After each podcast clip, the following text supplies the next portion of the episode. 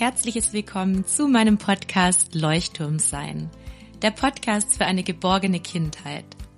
Meine Vision ist es, dass Kinder durch die Begleitung ihrer Bezugspersonen ein starkes Selbstwertgefühl entwickeln und darüber zu selbstbewussten, glücklichen und liebevollen Menschen heranwachsen.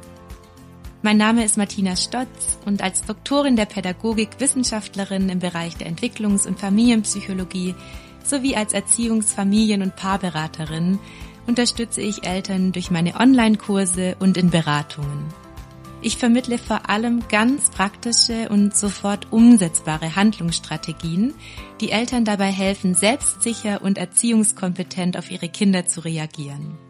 Hallo, ihr Lieben, und herzlich willkommen zu einer neuen Podcast-Folge zum Thema Kinder vor Traumata schützen. Ich freue mich ganz besonders, dass ich heute mit meiner lieben Kollegin Kathi über dieses wichtige Thema sprechen darf, die ähm, sich auch ganz, ganz gut mit Traumata auskennt und ganz viele Menschen unterstützt durch ihre Begleitung. Liebe Kathi, am besten stellst du dich selbst einmal vor. Ja, das mache ich natürlich sehr gerne. Vielen Dank überhaupt für die Einladung, liebe Martina. Ich habe mich sehr gefreut, äh, dass wir jetzt hier ein bisschen plaudern können mit, miteinander. Ja. Genau, und ich bin Kati, Kati Bonet. Ich bin Traumatherapeutin, Gestalt- und Traumatherapeutin. Ich bin Heilpraktikerin für Psychotherapie, habe Somatic Experiencing gelernt und arbeite in meiner Praxis in Berlin hauptsächlich mit Kindern und Jugendlichen, aber eben auch mit dem Erwachsenenumfeld weil es ja ganz oft ist, dass Kinder mit einem anstrengenden Verhalten in die Praxis geschickt werden, was sich dann aber relativ häufig als ein gesundes Verhalten auf eine eher anstrengende Situation oder eine anstrengende Umgebung ähm, zeigt. Und für diese Umgebung, die Situation oder den Umgang damit sind ja dann doch die Erwachsenen verantwortlich. Von daher nehme ich die da auch gerne mit ins Boot und in die Verantwortung. Und parallel zur Praxis äh, bin ich Gründerin und Leiterin von Helper Circle. Das ist ein Online-Bildungszentrum, in dem wir Workshops anbieten, eine Community haben etc. und das Wissen über die Funktionsweise des Nervensystems an Menschen weitergeben, die mit Kindern leben und oder arbeiten, damit die eben zu resilienten und selbstwirksamen Erwachsenen heranwachsen können. Genau. Oh, so eine wertvolle Arbeit, die du da machst. Und ich glaube, wir haben da auch ganz viele Überschneidungspunkte und haben vor allem den gleichen Blick aufs Kind. Das habe ich gerade schon rausgehört. Und deswegen freue ich mich total, dass wir heute darüber sprechen werden, was ähm, Eltern tun können, um wirklich Traumata auch in der Kindheit vorzubeugen. Und ich glaube, dafür ist es erstmal wichtig, dass wir diesen Begriff Trauma erstmal so einfach wie möglich kurz definieren, damit da auch keine großen Missverständnisse auftreten, weil ja häufig dieser Begriff inflationär benutzt wird, vielleicht auch teilweise viel zu früh benutzt wird. Kathi, vielleicht magst du mal so einen groben Überblick geben. Ja, also es, es sind zwei verschiedene Themen da drin. Also einmal ist das eine Definitionssache. Es gibt unterschiedliche Definitionen. Es gibt eine ähm, aus meiner Sicht alte Definition, die sagt, dass das Trauma im Ereignis liegt. Also eine Person erlebt was Schlimmes und da ist, das ist das Trauma. Und es gibt eine neuere Definition, die eben die Funktionsweise des Nervensystems mehr mit berücksichtigt und die sagt, dass ähm, Menschen können Dinge erleben, auch schlimme Dinge erleben und das Nervensystem reagiert darauf und es kann auch mit heftigen Reaktionen darauf reagieren. Aber es muss nicht unbedingt ein Trauma daraus resultieren, wenn es ein schlimmes Ereignis war. Es geht, das Trauma liegt im Nervensystem. Also wenn wir durch etwas überwältigt wurden, wenn das Nervensystem überwältigt wurde, dann entsteht ein Trauma. Das heißt, eine Person kann was Schlimmes erleben und sich aber auch daraus retten oder auch nachher gut aufgefangen werden, begleitet werden. Und dann muss nicht unbedingt ein Trauma entstehen. Und das mhm. macht für mich zum Beispiel auch ganz ähm, hoffnungsvoll. Also das ist auch großer Teil meiner Arbeit. Ähm, Traumaprävention ist die beste Traumaarbeit, die wir machen können. Mhm. Ähm, und ja, daher ist mir entspricht mir diese Definition auch einfach viel, viel mehr. Und mhm. dass der Begriff Trauma inflationär be benutzt wird, das ist tatsächlich etwas, was mir große Sorgen bereitet. Mhm. Denn, oh, ich habe das und das erlebt und oh, jetzt bin ich traumatisiert und ich hab, äh, musste Brokkoli essen und äh, ne, ne mhm. das ist für viele Menschen einfach kein Trauma und wird einfach den Menschen, die ein Trauma erlebt haben, die unter Trauma, posttraumatischen Belastungsstörungen leiden, oft einfach überhaupt nicht gerecht. Mhm. Ja, wenn also wir, wir so die unterschiedlichen Definitionen anschauen, ja, es kommt immer darauf an, wenn natürlich jetzt jemand davon ausgeht, dass ein schlimmes Erlebnis ein Trauma ist, kommt immer darauf an, von welcher Definition man ausgeht. Nur so oder so ist es, glaube ich, ganz wichtig, darauf zu schauen, was können wir tun, wenn schlimme Ereignisse passieren, die eventuell sogar auch wirklich zu einem Trauma, jetzt nach deiner zweiten Definition, führen.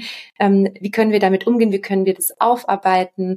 Also aus deiner Position heraus und auch deiner Erfahrung heraus sagst du also, ähm, dass ein Trauma ähm, immer bearbeitet werden kann, oder? Genau.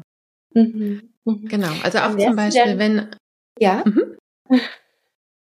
Gerne du. Ja, also auch wenn zum Beispiel ein Kind etwas Schlimmes erlebt. Du hattest vorhin, als wir kurz unter, uns unterhalten haben vor der Aufnahme, hast du gesagt, mhm. ne, das Beispiel, wenn ein Kind von einem Tier gebissen wird, zum Beispiel. Das hat, ist eine Situation mit einem großen Traumapotenzial, würde ja. ich zum Beispiel sagen. Und ob es sich dann zu einem Trauma entwickelt, das hängt ganz viel davon ab, was danach geschieht. Mhm.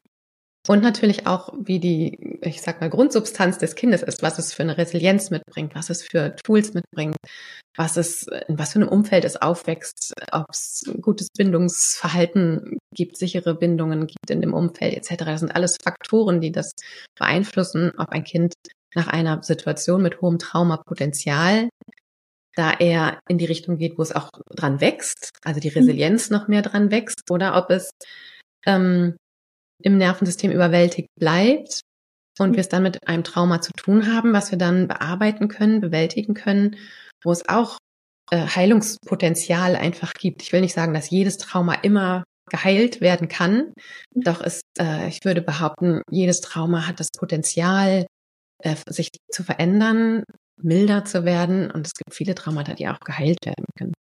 Ja, und also ich glaube auch, ähm, selbst wenn Menschen mit Traumata leben, dass sie einen guten Umgang damit finden können, dass sie vielleicht auch schnell erkennen, da ist gerade etwas, was noch in meinem Nervensystem abgespeichert ist. Das sind unbewusste Muster, unbewusste Reaktionen, vielleicht starke Gefühle, die in dem, in dem Moment ausgelöst werden, die alte Gefühle auch aus der Kindheit sind und mit einem Trauma in Zusammenhang stehen. Und doch kann ich lernen, dann mit diesen starken Gefühlen umzugehen und das entsprechend einzuordnen.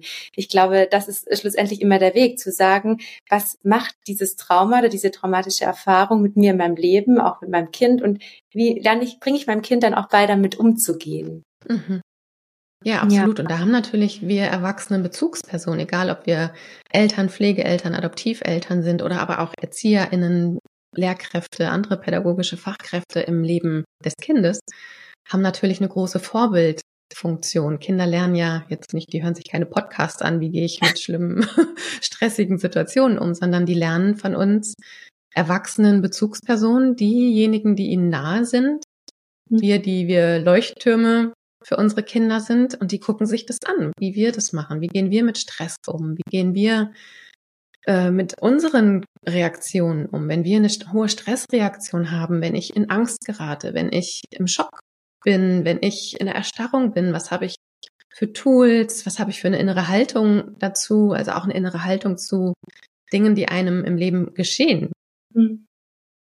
Wenn ich eine innere Haltung habe, oh nee, mein, mein Kind und ne, das soll alles äh, schön und nichts darf passieren. Und wenn was passiert, dann ist es alles vorbei, dann ist das ein schreckliches Leben. Also ich mhm. übertreibe natürlich ein bisschen.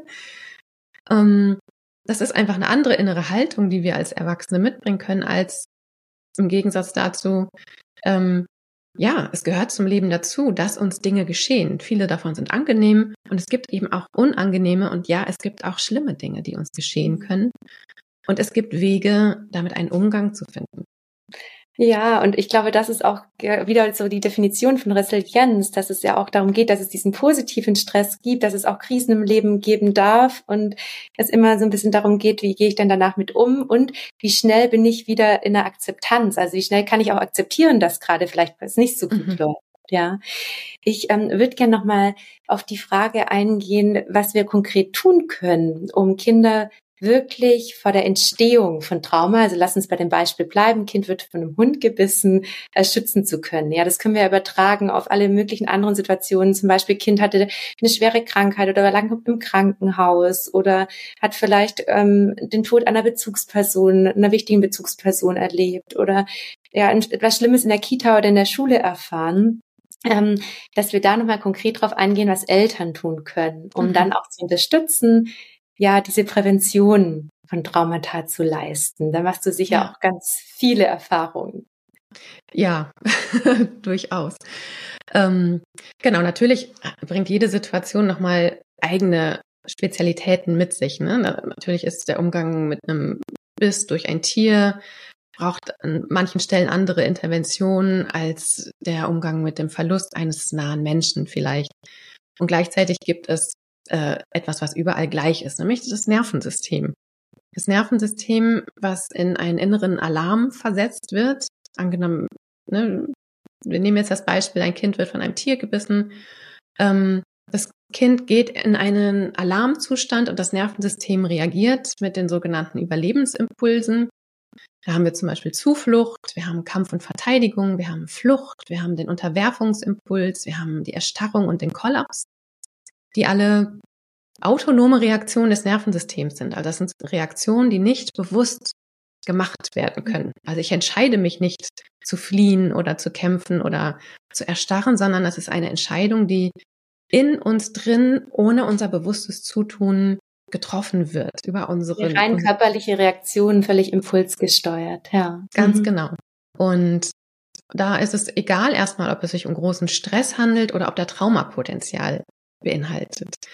Ähm, unser Körper reagiert darauf und unsere Körper sind auch wirklich dafür ausgelegt, dass sie stressige und auch potenziell traumatisierende Situationen handeln können. Sonst hätten wir einfach als Menschheit auch schon gar nicht überlebt. Ja, evolutionär bedingt. Das, das können wir ganz einfach erklären. Am Beispiel der Höhle, dass wir damals immer schnell sein mussten, ja, falls irgendwie ein gefährliches Tier gekommen wäre. Es geht ja, schlussendlich geht es ums pure Überleben. Und das ist einfach bei uns epigenetisch weitergegeben worden. Das ist bei uns mit drin. Das ist eine menschliche ähm, Fähigkeit, die wir mitbekommen haben. Eigentlich was Wunderbares. Genau, und sich auch immer wieder bewusst zu machen, dass unser Körper dazu ausgelegt ist auch. Also der ist in der Lage, stressige Situationen zu handeln, wenn wir ihn das in Ruhe machen lassen, sag ich mal, wenn wir ihn dabei nicht unterbrechen. Und das heißt, unser Nervensystem, ne, da geht der innere Alarm los, das ist die Amygdala, Tatütata, Amygdala, die macht dann ui, ui, äh, schlägt inneren Alarm und dann werden bestimmte andere Systeme angesprochen und dann werden, wenn wir jetzt in so einen Mobilisierungs-Überlebensimpuls gehen, sowas wie Kampf und Verteidigung oder Flucht, da braucht es ganz viel Mobilisierungsenergie, da ist ganz viel der Sympathikus, ein Teil unseres Nervensystems beteiligt. Da werden dann die Muskeln angespannt, äh, Glucose wird ausgeschüttet, die Verdauung wird runtergefahren, denn während der Flucht oder eines Kampfes auf einmal aufs Klo zu müssen, ist absolut nicht überlebensförderlich. Unser Blick fokussiert sich, unser Gehör fokussiert sich. Kein Hunger mehr. Genau, kein Hunger mehr. Äh, unser soziales, müde. genau, nicht mehr müde. Wir haben, wir spüren auch keine Schmerzen mehr. Unter Umständen fühlen wir auch keine Emotionen mehr. Und unser soziales Kontaktsystem wird zum Beispiel auch ausgeschaltet. Die ja, denn es wäre ausgeschaltet, genau. Ja. ja, was total sinnvoll ist in einer Angriffssituation. Stell dir vor, ne, du wirst von diesem Hund angegriffen, der ist vielleicht auch sogar ganz süß äh, eigentlich. Ähm, und du hättest Empathie mit diesem Hund und sollst dich aber jetzt gegen den wehren und volle Kanne draufhauen oder treten oder was auch immer. Und stell dir ja. vor, du wärst voll mit Empathie und dann mhm. würdest du da stehen, ach, ich kann diesem Hund doch gar nicht wehtun. Und das könnte dich das Überleben kosten. Also, ja. wenn wir in so einer hohen Stresssituation sind und Gefahrensituation, dann wird genau dieser Teil unseres Nervensystems, das soziale Kontaktsystem, unser Social Engagement System, der ventrale Vagusnerv, wird dann ausgeschaltet. Was total Sinn macht. Was mhm. natürlich wenn wir uns irgendwie in einem relativ friedvollen Diskurs vielleicht befinden und unser Alarm da hochfährt und da unser soziales Kontaktsystem ausgeschaltet wird, ist das natürlich ein bisschen problematischer, aber darum geht's ja hier jetzt gar nicht, mhm. sondern es, es geht wirklich eine, um eine reale Situation, wo unser Nervensystem gut reagiert, passend, adäquat reagiert, hochfährt. Es geht in die Aktivierung, sagen wir. Und dann angenommen, das Kind kann weglaufen oder es kann Zuflucht finden bei einer erwachsenen Person oder sich irgendwo verstecken. Das heißt, ne, es gelingt mhm. vielleicht und es wird vielleicht nicht gebissen. Gleichwohl ist der innere Stress unglaublich hoch. Mhm. Und dann ist es wichtig, weil da eben auch ganz viel Energie in uns freigesetzt wird. Wir haben so ein Energiereservoir von 30 Prozent, was in genau solchen Gefahrensituationen angezapft wird, was uns zu fast übermenschlichen Reaktionen, Handlungsweisen manchmal äh, befähigt. Also mhm. dass auf einmal Menschen ein Auto hochheben können, weil ihr Kind darunter liegt. Ja, das mhm. ist ja übermenschlich. Ja, ja. Und wir können viel schneller laufen in so einem Zustand. Wir können höher springen. Wir können mhm. stärker zuschlagen. Weil es um Leben und Tod geht, genau. Das ist genau. dieser Selbsterhaltungstrieb in einem drin, ja. Ganz mhm. genau. Und diese Energie, die ist dann noch im Körper drin. Ja, und angenommen, die Flucht wäre erfolgreich oder wir konnten uns erfolgreich verstecken, wir konnten auf irgendeinen Arm springen und das, der Hund konnte dann festgehalten werden oder was auch immer. Und dann ist es wichtig, dass diese Energie einfach auch wieder raus kann aus dem Körper. Ja. Und das ist der wichtige Moment eigentlich. Da, wo sich, wo entschieden wird, ob Traumasymptome entstehen können oder ob sie vermieden werden. Ob mhm. da ein natürlicher Kreislauf wieder geschlossen werden kann, dass im Grunde diese Trauma-Energie wieder aus dem Körper rauskommt oder ob die stecken bleibt. Mhm. Und wenn wir das zulassen, und eigentlich bringt jeder Mensch das erst einmal ganz natürlich mit. Indem ja, zum Beispiel die Kinder ins Schluchzen kommen und es durch Weinen rauslassen oder durch Bewegung, durch lautes Schreien, durch einen Wutausbruch. Ja, das habe ich jetzt erst neulich wieder gehabt bei einer Freundin, die ihr Kind ganz lange im Krankenhaus hat, die hat einfach dann ein halbes Jahr lang jeden Tag ganz, ganz viele Wutausbrüche gehabt. Also ja. ich glaube, wichtig ist auch, es braucht gar nicht immer nur sofort in diesem Moment nach diesem Erlebnis mit dem Traumapotenzial sein, sondern es kann ja auch noch über einen langen Zeitraum hinweg immer wieder kommen. Gerade bei Kindern kann sich das sehr lange ziehen. Die verarbeiten oft ja Dinge erst später, auch aufgrund ja. ihrer ähm, ähm, Struktur des Gehirns, ja. Mhm. Genau, definitiv. Und gleichwohl kann man direkt am Anfang wirklich es gar nicht so weit kommen lassen, dass es sich über so einen langen Zeitraum zieht. Ne? Also mhm. ähm, und manchmal verpasst man den Punkt und dann ist es auch in Ordnung. Das ist nicht äh, nicht unbedingt dramatisch. Man kann dieses das einfach auch nachholen, auch nachher noch machen. Wichtig ist, dass das Kind aus einer aus der Situation rauskommt, wo es sich gefährdet fühlt. Also es braucht wieder das Gefühl von Sicherheit. Ja. Und das kann manchmal ganz, ähm, das kann die erwachsene Bezugsperson manchmal ganz anders einschätzen als das Kind. Also das Gefühl von Sicherheit, das ist ein allgemeines Prinzip, aber wie sich das individuell umsetzt, das kann ganz unterschiedlich sein. Manche Kinder und auch Erwachsene, die brauchen Berührung, Umarmung und ganz viel Zugewandtheit. Und manche, denen macht das noch mehr Panik, mhm. zum Beispiel. Die fühlen sich eingeengt und brauchen erstmal Raum für sich, ja. Genau. Also das, ne, das kann sich natürlich auf unterschiedlichsten Ebenen ausdrücken, aber wenn man sein Kind kennt und weiß, was es in stressigen Situationen braucht, um sich regulieren zu können, damit es sich, also äh, die, das Thema Selbstregulation, was damit drin steckt, das braucht einfach diese gefühlte Sicherheit, damit die Selbstregulation ganz alleine geschehen kann. Und dann, mhm. ja, und dazu gehören solche Sätze wie, hey, ich bin da und ich komme zu dir, zum Beispiel runter auf den Boden, wenn das Kind auf dem Boden ist und nicht, ich befördere das Kind nochmal nach einem Sturz zum Beispiel genauso schnell, wie es von oben nach unten gefallen ist, fällt es ja mhm. manchmal dann von unten nach oben, weil es so schnell mhm. hochgenommen wird, was mhm. äh, manchmal wirklich kontraproduktiv ist. Dann ist es viel hilfreicher, sich als erwachsene Bezugsperson wirklich zum Kind zu begeben und auch körperlich so einen Schutz vielleicht um das Kind herum zu machen, es ein bisschen abzuschirmen von Einflüssen von außen. Und natürlich dann die Koregulation der erwachsenen Bezugspersonen zu spüren.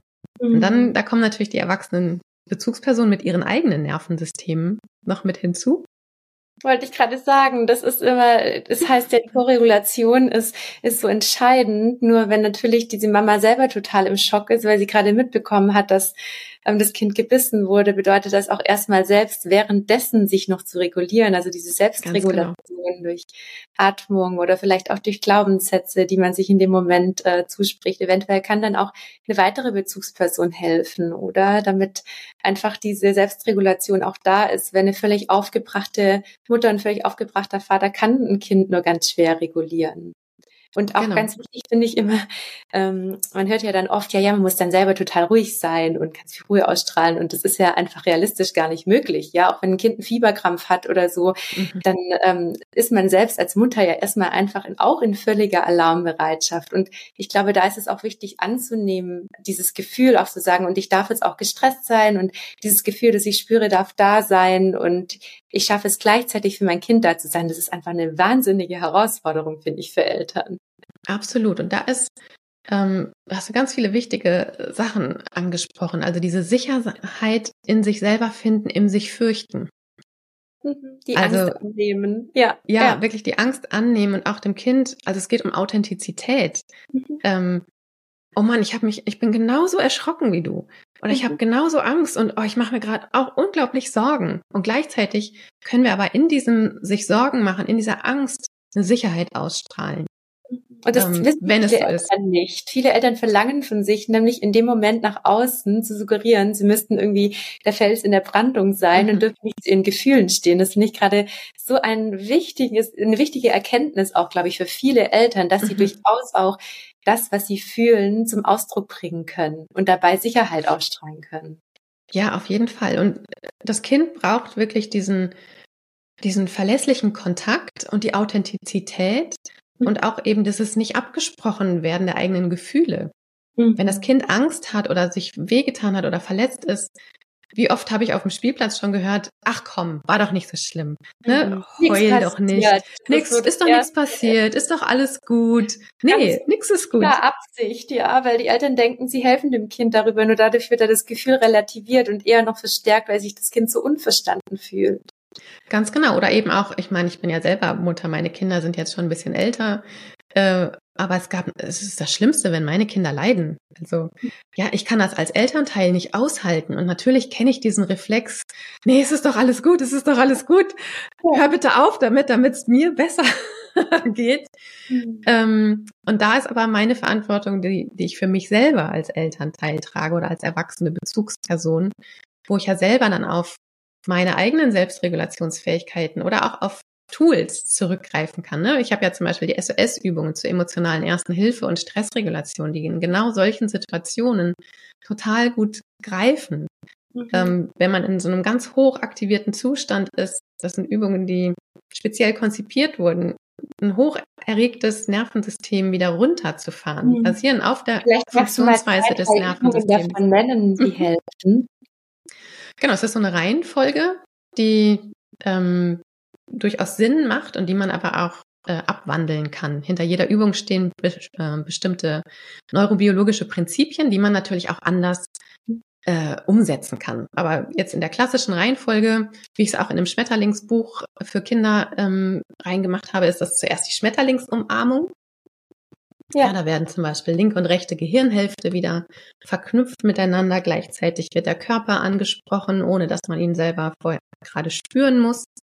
Hier gibt es auch dieses Grenz Arm so drin, finde ich, also so dieses sich selbst in den Arm nehmen. Es gibt so diese Ruhe und Sicherheit, ja. Mhm. Genau. Und gleichzeitig wird an den Oberarmen, da klopfe ich ja hier so drauf für diejenigen, die das ohne Bild hier hören. Ähm, ich habe meine Hände über Kreuz auf meine Oberarme gelegt und tappe abwechselnd hin und her.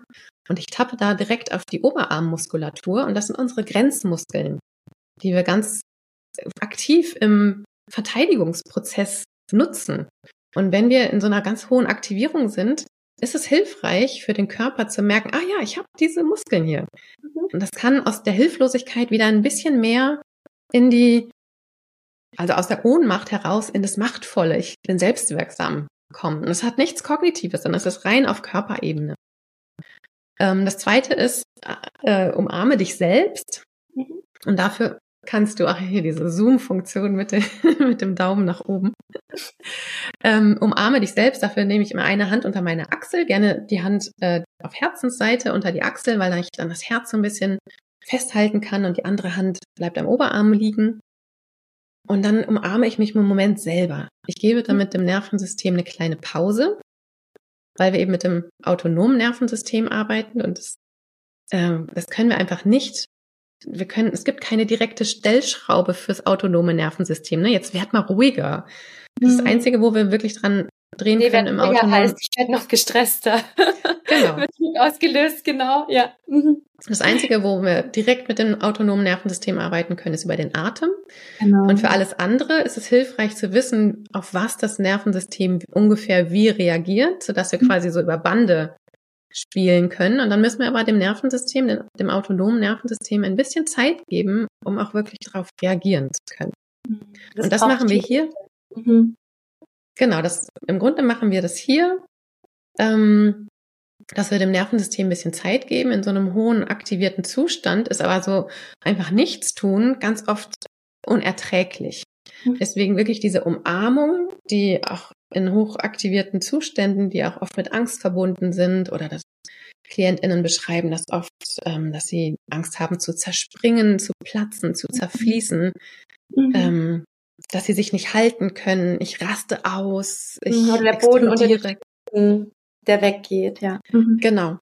Und dadurch können wir so ein bisschen uns selber halten. Gleichzeitig kann das natürlich auch eine andere Person machen, aber ganz oft ist es in diesen hochaktivierten Situationen nicht dran, mhm. äh, ja. fremd zu umarmen. Also gerade, also bei meinen Kindern war das meistens schon, dass wir dieses Vertrauensverhältnis haben und meine Kinder das gerne mochten. Aber wenn mhm. ich in der mhm. Praxis zum Beispiel ein hochaktiviertes Kind habe und ich kenne das Kind noch nicht lange, dann ja. ist das nicht adäquat dass ich mhm. diesem Kind eine Umarmung aufdrücke. Ja, dann Nein, würde ich das.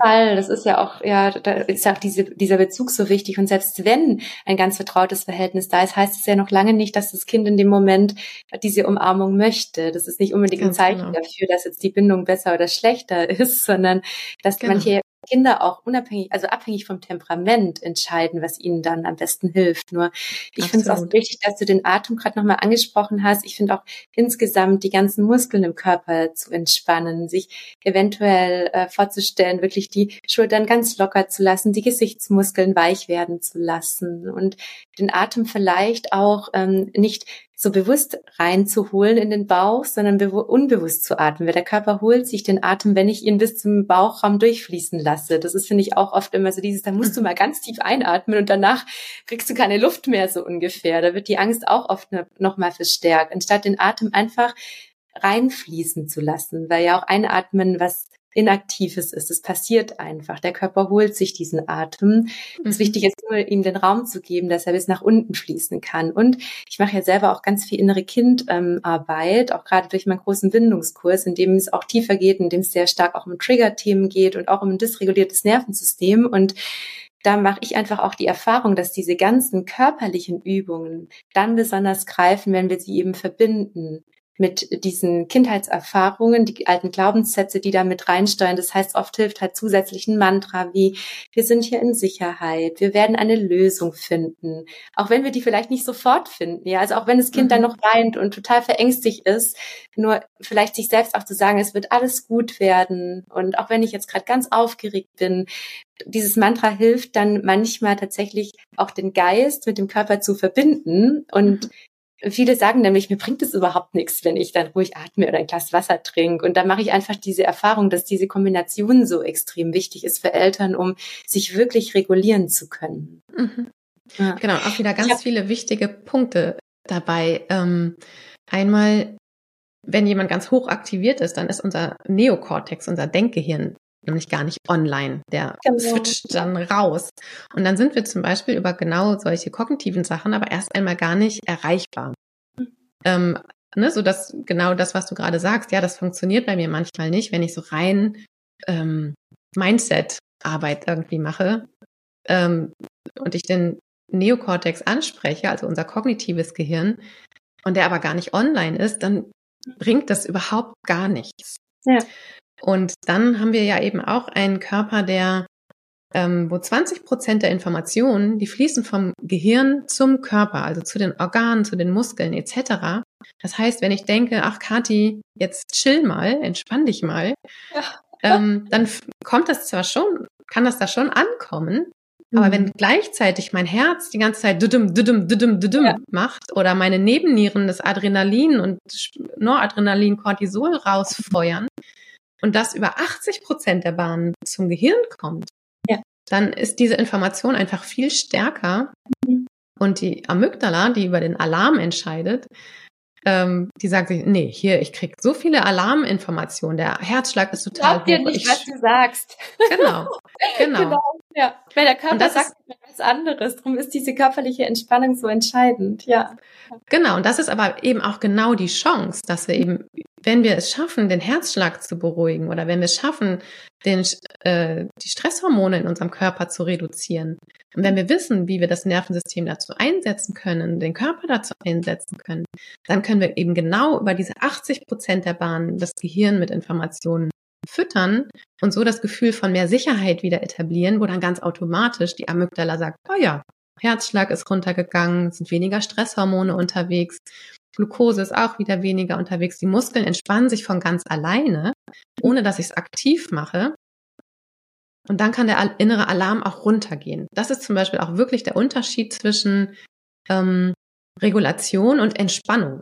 Mhm. Ja, ich kann Muskeln entspannen und der innere Alarm kann trotzdem noch an sein. Ja, ja. Und dann gehen die ganz schnell wieder hoch. Oder genau, es funktioniert dann immer nur kurz. Genau. Ja. Und erst wenn der, wenn ich es schaffe, dass der innere Alarm wirklich runtergeht, dann gibt es auch gar keinen Grund mehr, dass sich die Muskeln als Verteidigungssystem anspannen müssen. Mhm. Und da können wir den Körper wirklich einfach richtig gut für nutzen. Und wenn wir da wissen, wie das autonome Nervensystem funktioniert, und da gibt es natürlich äh, Regeln sozusagen und gleichzeitig ist es bei jeder Person individuell. Und das muss man dann rausfinden. Und das, äh, das war für mich wirklich der Game Changer in sowohl meinem privaten Leben als auch in meinem beruflichen Leben. Dass, dass du ganz viel damit gearbeitet hast und viele Menschen, auch viele Eltern haben ja einfach ein wahnsinnig dysreguliertes Nervensystem aufgrund der eigenen Kindheitserfahrung. Darum ist es auch so entscheidend, auch diese ganze Körperarbeit zu machen. Kannst du dafür noch ein äh, Beispiel nennen? Weil ich glaube, an dieser Stelle hängen ganz viele fest mhm. sozusagen. Mhm. Ja, absolut. Also ich, ich kann das sogar mit den SOS-Übungen, mit der dritten SOS-Übung verknüpfen, wie mhm. man da den Körper einsetzen kann oder, oder das Wissen über die Funktionsweise des Nervensystems. Und zwar die dritte Übung, die lautet, schau dich um und zähle alle schönen Dinge. Das ist eine total simple Übung und die hat aber ganz viel neurobiologisches und Gehirnwissen. Also wie funktioniert unser Gehirn unter Stress damit drin? Ähm, ich weiß nicht, kennst du das Gehirnmodell von Daniel Siegel? Ja, klar, natürlich. Ja. Genau, das Handmodell. Genau. Ähm, ja, wir haben ja auch so tolle Bücher geschrieben. Genau, das Handmodell ist da sehr hilfreich, ja. Mhm. Genau, ne? Und wenn wir uns vorstellen, hier der Unterarm ist äh, repräsentiert unsere Spinalnerven und die gelangen dann zu unserem Stammhirn, was durch das, äh, die Handinnenfläche repräsentiert wird. Im Stammhirn sind unsere ganzen Überlebensimpulse, also all die, die ich vorhin auch genannt habe, von Zuflucht, Fight, Flight, mhm. Erstarrung, äh, Unterwerfung und Kollaps, ähm, aber auch die einfach in unserem Leben hilfreich waren. Wenn ein Kind äh, in der Kindheit unsichtbar sein musste, um zu überleben, es durfte keine Geräusche machen, es durfte nicht auffallen, dann ist das auch hier gespeichert, diese Fähigkeit sozusagen. Und wenn wir dann den Daumen nach innen klappen, in, das, in die Handfläche hinein, äh, der Daumen repräsentiert unser limbisches System. Das ist äh, mhm. so im Kopf in der Mitte verortet. Dort finden alle Emotionen, Gefühle statt. Und da ist unter anderem auch der Hippocampus. Der macht ganz viel. Unter anderem ist er aber für die Verbindung zum Hier und Jetzt zuständig. Also, ne, dass ich jetzt weiß, ich bin jetzt hier mit dir im Podcast, ich bin hier Präsenz, ich träume nicht mhm. irgendwo in der Gegend. Genau, und das wird durch diese Übung dann in dem Moment ähm, ausgelöst, dass man wieder mehr im Hier und Jetzt sein kann, gell? Um, genau. Um da gibt es eben diese Verbindung ja, zur ja. Amygdala, genau, die, unser Alarmzentrum. Genau. Und dann, wenn wir die Hand oben drüber klappen, ich versuche es ganz kurz zu fassen, äh, die Hand oben drüber repräsentiert unseren Neokortex, eben unser kognitives Gehirn. Und prinzipiell sind die ein super Trio, diese drei. Ja, wenn ich irgendwo in der Supermarktkasse stehe und äh, ich bin relativ entspannt und dann drängelt sich jemand vor, dann kommt so Grummel, Grummel im limbischen System. Und mein Neokortex sagt dann aber, ach komm, Kati, ne, ist doch, du hast es doch ehrlich gesagt gar nicht eilig. Chill deine Base. ja, dann ist mein Alarm vielleicht von 0,5 auf 1,5 gegangen und dann ist er auch wieder runtergegangen. Mhm. Und wenn ich aber jetzt aus welchen Gründen auch immer von meinem Stuhl hier fallen würde und mein Neokortex erstmal berechnen würde, okay, Kathi, dein Arm ist so und so lang, Abstand zum Boden so und so, Fallgeschwindigkeit, Erdanziehungskraft und du hast noch eine Verletzung am Handgelenk. Wenn du den Winkel so und so machen würdest, dann hättest du die geringste Verletzungsrate sozusagen. Aber bis mein Hirn, mein kognitives Gehirn, selbst, also ich bin ursprünglich Diplom-Mathematikerin, ne? selbst als Diplom-Mathematikerin kriege ich das nicht so schnell berechnet, denn ich fall ja schon die ganze Zeit. Und das heißt, unser Gehirn oder evolutionär mäßig hat sich unser Gehirn da entwickeln müssen, dass es ausgestöpselt wird, unser kognitiver Gehirnteil. Sodass wir eben nicht, also es kann schon denken, aber das Handeln ist unabhängig von diesem Denken. Das Denken hat keinen Einfluss auf unser Handeln. Und dann liegen auch erst einmal die Emotionen unter Umständen blank. Ja, wenn ich mich jetzt in die Supermarktkasse stelle und da drängelt sich jemand vor, dann kann das durchaus sein, dass ich nicht mehr so friedvoll antworte, mhm. äh, sondern eher gewaltvoll. Und wenn es in Richtung Lebensgefahr geht, dann geht auch das limbische System raus. Und dann bin ich nur noch über Lebensimpuls gesteuert. Da ist kein bewusstes Handeln mehr möglich. Genau, das und das heißt, macht die Übung dann? Die, ähm, genau. Die, ja. Und die Übung, schau dich um und zähle alle schönen Dinge, zwingt diesen Hippocampus wieder online zu kommen. Genau. Denn ja. das ist das Hier und Jetzt. Schau dich um, ja, bei dir im Raum. Verbinde dich mit dem Hier und Jetzt mhm. und zähl irgendwas, ehrlich gesagt. Also kannst schöne deswegen Dinge zählen. Es auch in Zweier- und Vierer-Schritten irgendwas zu zählen, genau. was ich sehen kann. Genau, deswegen ist das auch so hilfreich. Ja. Oder einfach Dinge benennen. Ne? Ich sehe einen Computerbildschirm, ich sehe ein Mikrofon, ich sehe eine Brille, ich sehe einen Drucker, ich sehe einen eine Martina. Ja. ähm, das holt es hier und jetzt wieder online so ein bisschen. Mhm. Und zählen, das kann wirklich nur der Neokortex. Das ist der einzige Gehirnteil, der zählen kann. Und dann kommen die wieder so ein bisschen zusammen. Und dann ist das, das Gehirn wieder integriert und darum geht es, damit, genau. damit eine Regulation kommt. Ja, das ist ganz, ganz spannend. Ähm, ich äh, würde gerne noch mal an der Sache anknüpfen, wenn ein Kind dieses traumatische Erlebnis hatte und wir es mit de deinen wertvollen Strategien, die du gerade erklärt hast, ähm, schaffen, uns zu regulieren. Was machen wir dann mit dem Kind? Weil mir eben so wichtig ist, dass Kinder danach auch im Gespräch das äh, habe ich auch oft erlebt im Bereich der Schulpsychologie in der Schule, nochmal erleben, ich bin wieder in Sicherheit. Weil was ja eben passiert, ist, dass ein Kind ähm, dann ja auch ganz oft darüber erzählt, dann kam der Hund und der hat mich gebissen. Das machen die ja automatisch. Also Kinder haben wunderbare Strategien, Dinge mhm. ja auch bearbeiten und dass wir ihnen dann dabei helfen, immer wieder klar zu machen und jetzt bist du wieder in Sicherheit und der Hund hat dich gebissen und dann hat dich der Arzt ähm, genäht und danach ist die Wunde geheilt und jetzt ist alles wieder gut. Also damit das Gehirn auch dieses alles wieder gut, sage ich mal einfach gesprochen, im, im Gehirn integrieren kann und darüber eben dann kein Trauma entsteht, weil das Kind dieses äh, Gefühl von Sicherheit ähm, ab, abspeichern kann. Deswegen ist es auch so entscheidend, sobald Kinder sprechen können, mit ihnen immer wieder auch darüber zu reden, wie es passiert ist und dann am Schluss, wie es alles wieder gut wurde, wer dabei geholfen hat. Vielleicht mhm. möchtest du auch dazu nochmal was ergänzen, wie wir mit Kindern ähm, darüber sprechen können oder auch vielleicht, wie du mit Kindern in der Praxis arbeitest nach so einem traumatischen Erlebnis oder einem Erlebnis mit Traumapotenzial. Ja, ähm, Genau, manch, es gibt ja auch manche Erlebnisse, da, da ist nicht alles wieder gut nachher. Ne? Also mhm. da bleiben Narben unter Umständen. Aber es geht wirklich drum, in dem Spiel, also ich spiele viel mit Kindern, wenn die ein Schocktrauma erlebt haben und dann das, das bezeichnet äh, eine traumatische Erfahrung durch ein Ereignis, also wo es wirklich einen Anfang gibt und ein Ende. Ähm, da rede ich jetzt nicht von Entwicklungstrauma oder Bindungstrauma oder sowas, sondern da, da reden wir von einem Schocktrauma.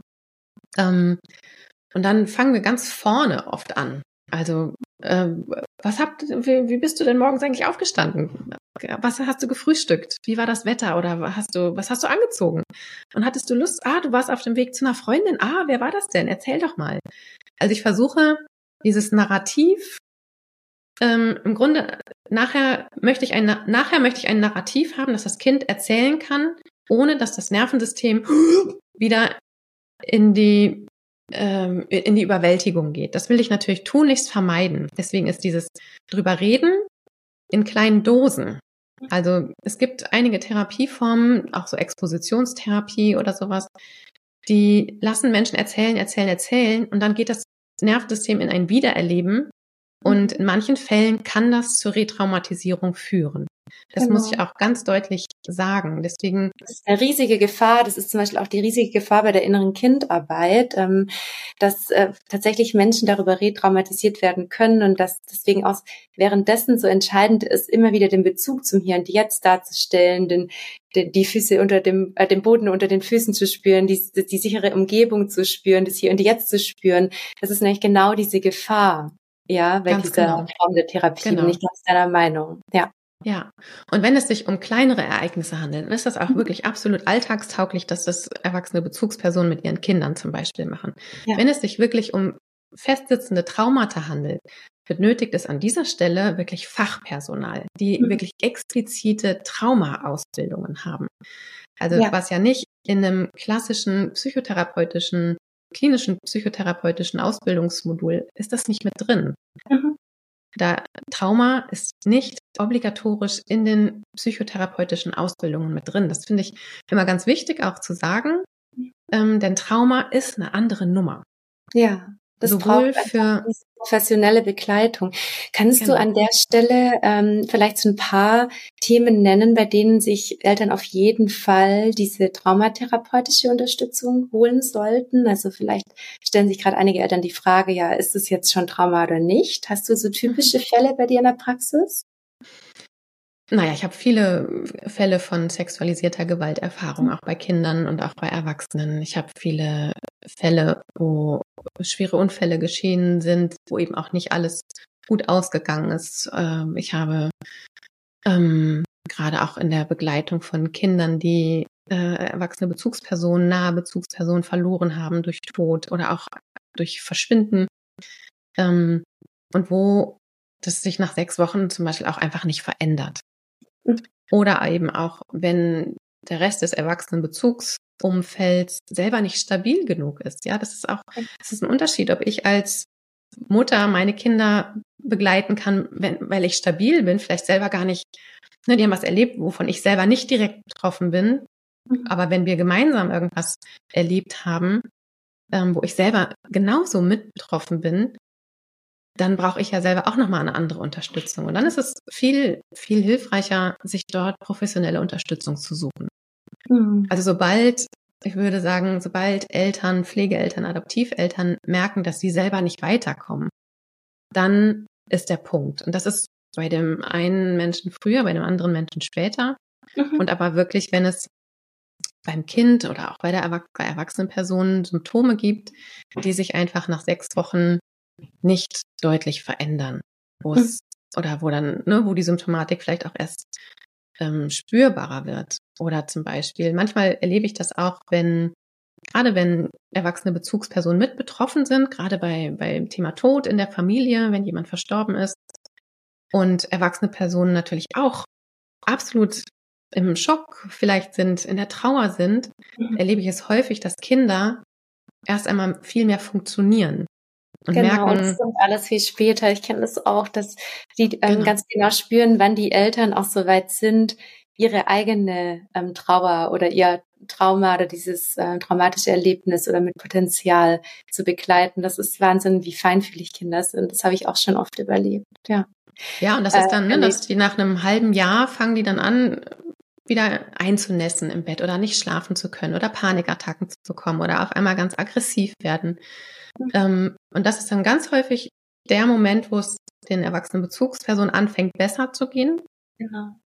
Und dann sind sie stabil genug und, und die Kinder fühlen mehr Sicherheit. Ja, erwachsene Bezugspersonen, die stabiler sind, sind einfach sicherer. Und dann ja. kann sich das Nervensystem mehr regulieren von alleine. Und dann kommen die Symptome manchmal erst. Und mhm. sobald da Unsicherheiten sind, würde ich immer einmal eher zu viel mir therapeutische Unterstützung holen, als eher einmal zu wenig. Also ich finde, das darf auch ein Thema sein, was enttabuisiert werden Unbedingt. darf, sich, äh, sich Unterstützung zu holen, gerade in diesem Bereich. Ja, die Stärke, unbedingt, ja. Also Auf diese Eigenverantwortung auch zu übernehmen. Und ich würde so gerne jetzt am Ende der Folge nochmal die Punkte zusammenfassen, weil ich glaube, du hast jetzt so viel wertvollen Input aufgegeben. Vielen Dank dafür, Kathi. Also ich halte nochmal fest, es ist ganz entscheidend, dass in Momenten, wenn Kindererlebnissen ausgesetzt werden, die dieses Potenzial haben für Trauma, dass Eltern versuchen, relativ zügig in die Selbstregulation zu gehen und dabei schon auf Augenhöhe zum Kind gehen, versuchen den Kontakt herzustellen, gerade als ein Kleinkind auch nicht unbedingt vom Boden hochzureißen, sondern ihm eine schützende, ähm, ja, ähm, Hand zu geben oder auch diese körperliche Haltung, die Schutz ausstrahlt und dann eben in die Co-Regulation zu gehen, ohne die Gefühle zu relativieren. Das ist ganz entscheidend, weil Kinder sich einfach so fühlen und dabei authentisch zu bleiben. Also es ist nicht nötig äh, zu sagen, ja, ich bin, mhm. ich bin da und es ist doch alles gut und es ist nicht schlimm, sondern es ist durchaus okay zu sagen, oh, jetzt haben wir uns beide total erschrocken und trotzdem dabei Sicherheit rauszustrahlen. Das ähm, mhm. finde ich eine ganz, ganz wichtige Erkenntnis und du hast auch, glaube ich, gerade nochmal wertvoll erklärt, wie Eltern sich wirklich auch selber beruhigen können und wie wichtig dieser,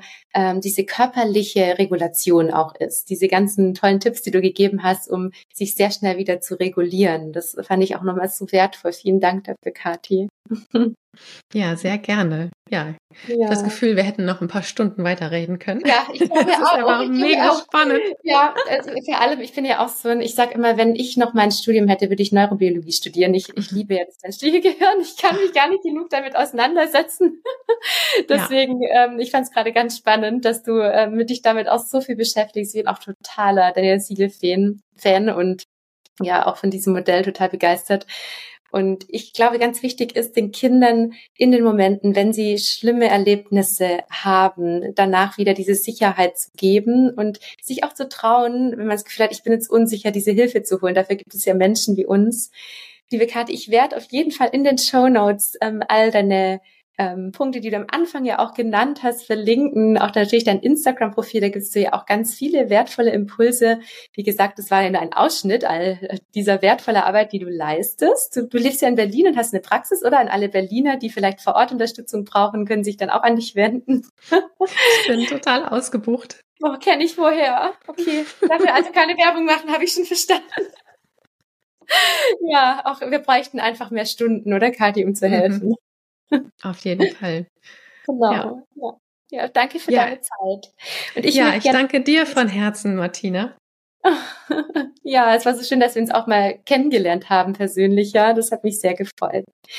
Ich möchte für alle, die jetzt gerade noch zuhören, noch ähm, unbedingt dazu einladen, dass ihr einmal über den Link in den Show Notes vielleicht einen Blick in meinen großen Bindungskurs werft, weil genau ähm, über dieses Thema spreche ich auch im großen Bindungskurs. Ich gebe euch viele Strategien an die Hand, wie ihr Trigger löst aus eurer eigenen Kindheit. Das ein ganz großer Teil ist auch innere Kindarbeit, um ruhig zu bleiben in Situationen, in denen euer Kind euch dringend braucht. Und ich vermittle euch ganz viele konkrete Handlungsstrategien. Und alle, die in der Bindungsschule sind, haben dann auch die Möglichkeit, auf meine Bindungsinsel zu kommen. Das ist mein großer Mitgliederbereich. Da begleite ich auch hunderte von Eltern, die viel innere Kindarbeit auch machen und sich vor allem wundervoll gegenseitig unterstützen, um ja, täglich mit den eigenen Kindern und auch dem inneren Kind in Verbindung zu sein und einfach viel mehr Leichtigkeit in der Familie zu spüren und Konflikten auch ohne Machtkämpfe und Schimpfen oder dieses ständige Meckern zu begegnen. Also schaut gerne mal vorbei, falls ihr diese Folge gerade hört oder mich gerade vielleicht sogar kennengelernt habt. Und wie gesagt, auch bei Kathi vorbeischauen bei ihrem wertvollen ähm, Angebot. Und Kathi, wir bleiben im Kontakt. Ganz genau. Danke dir. Alles Liebe. Tschüss.